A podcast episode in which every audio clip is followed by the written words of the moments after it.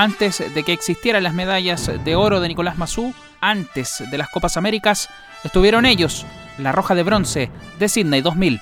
Los Corazones de Oro, liderados por el ídolo Iván Zamorano, un día como hoy, hace 20 años, boletearon a Marruecos en el Melbourne Cricket Ground con tres goles inolvidables de Van Van. Navia alcanzó, Navia, ahí llega Iván, Iván, Iván, Iván por tres, Iván grande, Iván enorme. La primera fecha del Grupo B dejó a Chile con tres puntos luego de vencer 4-1 a los africanos debut soñado según Sebastián González, quien reemplazó a Zamorano y jugó los últimos 20 minutos de ese partido. No existía mucho, mucho conocimiento del rival y el haber eh, ganado ese partido, sobre todo en, una goleada, la diferencia que también marcaba Iván, el equipo se eh, en ese partido ya se empezó un poco a, complementar, entonces eh, yo creo que fue un inicio súper importante para las confianzas y para darnos cuenta que, que ese equipo para, para algo importante en esos Juegos Olímpicos. En el otro duelo del grupo B, España derrotó por 3 a 0 a Corea del Sur.